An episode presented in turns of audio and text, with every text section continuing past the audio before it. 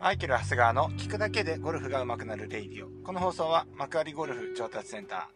ー、アークゴルフの提供でお送りいたします。えー、ということで皆さん、お久しぶりでございます。えー、マイケル・ハスガーです。えー、まあちょっとね、近況報告というかね、まああの、ちょっと配信が止まっておりますので、えー、ちょっとここで、えー、今の状況をお話ししておきたいなというふうに思うんですが、まあ、あのー、まあ、前回のね、えー、配信でですね、だいぶ良くなってきたということだったんですけれども、まあ、結果的にですね、まあ、あの、あの後ですね、活動再開して、まあ、レッスン活動も少しずつやるし、まあ、あの、ロビー活動もね、やってましたよ。LPGA ツアーのね、えー、ロビー活動に行ってやってましたけれども、まあ、結果として今ちょっと体調がやっぱり良くないんですよね。で、えっ、ー、と、まあ、この1週間、まあ、10日間ぐらいですね、えー、まあ、今みたいな、まあ、ちょっとした、まあ、少しずつレッスン活動とロビー活動と、あとは、あの、アークゴルフのコンペですよね。えー、このリサの方もですね、ご参加いただいて、あの、ポジティブ桜井さんとかね、えっ、ー、と、出てもらって、あと柴田さんとね、あとありちゃん出てもらってね、本当にあの、お会いできてよかったなと思ってるんですけれども、えー、まあね、えっ、ー、と、コンペの時は、まあ、あの、普通にはできたんですけれども、やっぱりね、あのー、なんか、やっぱり、聴力が落ちてるっていうのは、聴力ね、あんま聞こえが悪い気がしてですね。えー、まあでも、まあでもなん、全然ね、あの、支障ないんですよ。あのー、生活には支障がないので、そのままでもいいなと思ったんですけど、でもやっぱり、あの、前回のね、突発性難聴の時に、まあ、早めのね、えっ、ー、と、治療が必要だっていう話を聞いてたので、まあ、やっぱり、その、安心料として、あなん、なんていうんですかね、あん、ね、としてやっぱり言っとこうと思って言ったら、右耳が聞こえにくいなっていうイメージで言ったんですけれども、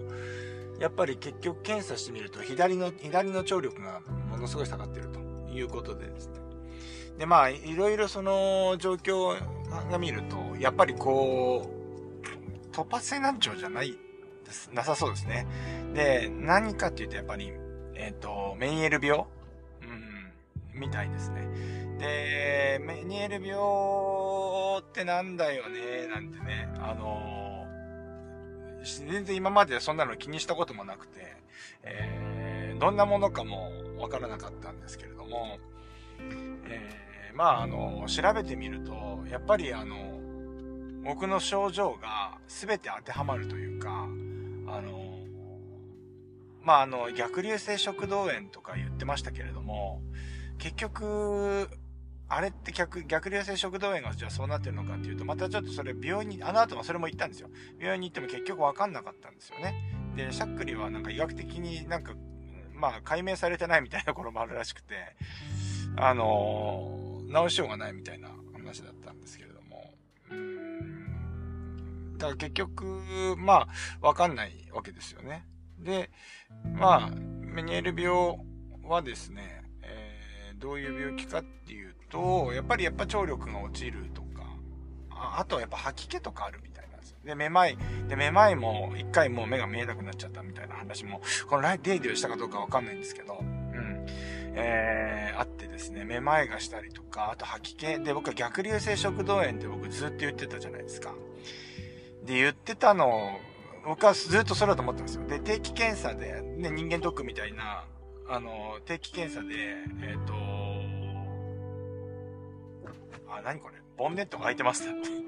ボンネット開いてますって。え、待って、やばいやばい。止めないといけないです。止めないといけない。そう、ちょっと待って止めないといけない。ボンネット開いてるっていう警告灯がついてましたけど。ええー、ちょっと、ちょっと、一回ちょっと切りますね。ボンネット開いちゃダメです。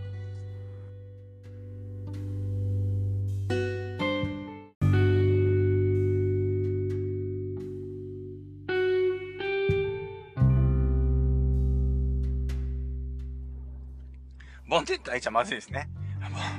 ボンネット開いちゃまずいですよね。という、えー、何の話、何の話だったっけな。えー、ボンネット閉めてきたんですけど、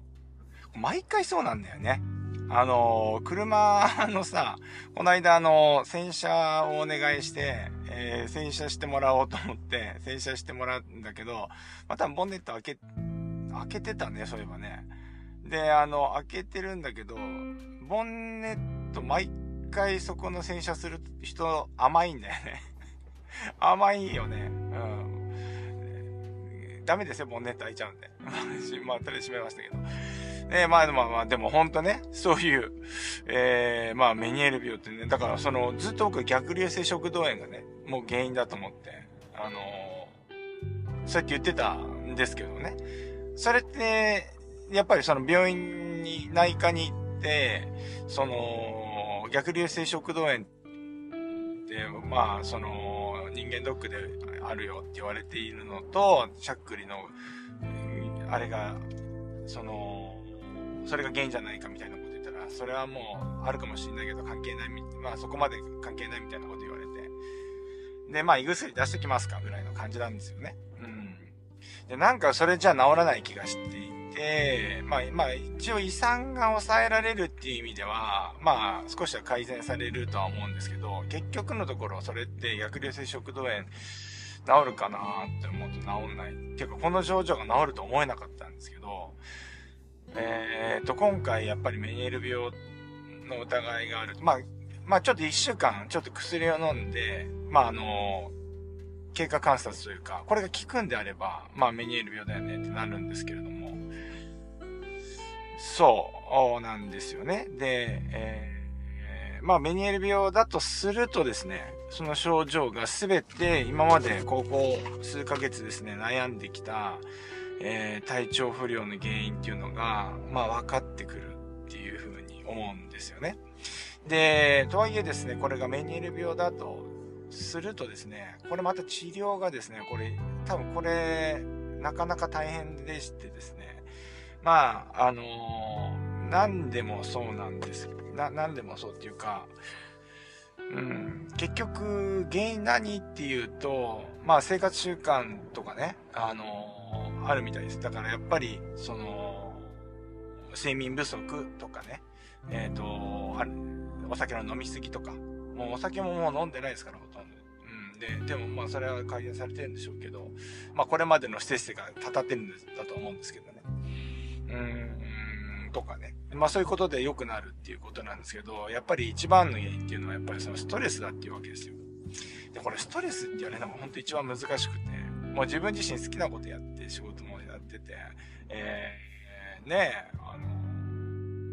の、ある程度今はね、仕事も選べるというか、まあ、やりたい仕事とかね、やりやりたくない仕事はなるべく、あのー、受け引き受けないようにしたりとか、まあ、ある程度コントロールできる環境にもあるので、あのー、なかなかですね、その、まあ、環境としては僕恵まれていると思うんですよね。うん。で、まあ、そういう中で、なんか、じゃあ、ストレスじゃ何なのっていうと、まあ、何なのかよくわかんないわけですよ。うん。だから、まあ、一番これがですね、根深いというか、ことなんではないかなというふうに思うんですよね。うん。で、まあでも、まあちょっとね、今ね、ストレスリストアップ。でもこういうのってさ、まあ何でもそうなんですけど、そういうのあげる、あげるとさ、あれもかな、これもかなってなってきちゃうんで、なんか、そういうことや、やんない方がいいんじゃないかなとも思うんですけど、えっ、ー、と、ストレスリストアップみたいなことしてて。うん。で、なんか、じゃこれが自分の中で、あの、ストレスだよね、みたいなのがいくつかあるわけですよね。そうそうそうそう。で、あ、いくつかあるっていうか、まあ、探してみるとあるみたいな話ですよね。で無理くりに絞り出してるみたいなんで、まあ、ほぼほぼまとえてないんじゃないかなというふうに思うんですけど、自分のことなので。うん。だからまあ、少しそういうところをね、まあ、仕組みとしてですね、まあ、自分でやるんじゃなくて、まあ、ルール付けとか仕組みとしてなんかこう、えー、やらないように、こうしていこうかなっていうふうに思ってるんですけどね。まあそんなこんなでですね、えっ、ー、とまあ、あのー、今の状態です。で、まあ今話してる通り、まあ、あの、しゃっくり病ですよね。あれ自体はですね、今収まってる状態なんで、今今日ね、配信もですね、えー、声も、あの元に戻ってると思うんで、えー、ラジオはですね、あの、始められるかなっていう風な状況まで来ましたんで、まあ、コツコツ来週ぐらいからですね、やっていこうかなとは思ってます。えー、まあそんな感じですね。で、まああのー、まあこの間ロビー活動に行った、あの、富士通レディースですね。こちら見ていただいた方とかね、僕、桑木についてましたけれども、ね、2日目終わって、最終日。でも最終日がですね、2日回ってる時にもうほぼほぼ雨で僕はもうできないんじゃないかって思ってました。すごい雨量の予報だったので、これちょっと競技不成立で、これ2日目のトップに立っている人が優勝になるんじゃないかなと思ってて、頑張れと思ってたら、まあ午前中伸ばしに伸ばしてですね、一時トップにね、単独トップに踊り出てね、いや、これあるよね、なんて思ってたんですけど、まあ、えっ、ー、と、結果としてはですね、桜井心那選手が、あまあ、優勝したということですね。やっぱ案の定最終日はですね、雨で、えー、中止になってですね、えっ、ー、と、そのまま2日目のトップの桜井心那選手が優勝したと。いうことですよね。まあコメントではですね、まあ3日目がね、あんま最終日ができないだろうと予想して、まあなるべく2日目で伸ばせるだけ伸ばそうと思ってプレイしましたみたいなコメント残してましたけど、まあ伸ばそうと思って伸ばせんですからやっぱ実力ありますよね。大体ですね、えー、何ですかまあ、よくあるのがこれ、やろうと思う、ゴルフってやろうと思うと、そのね、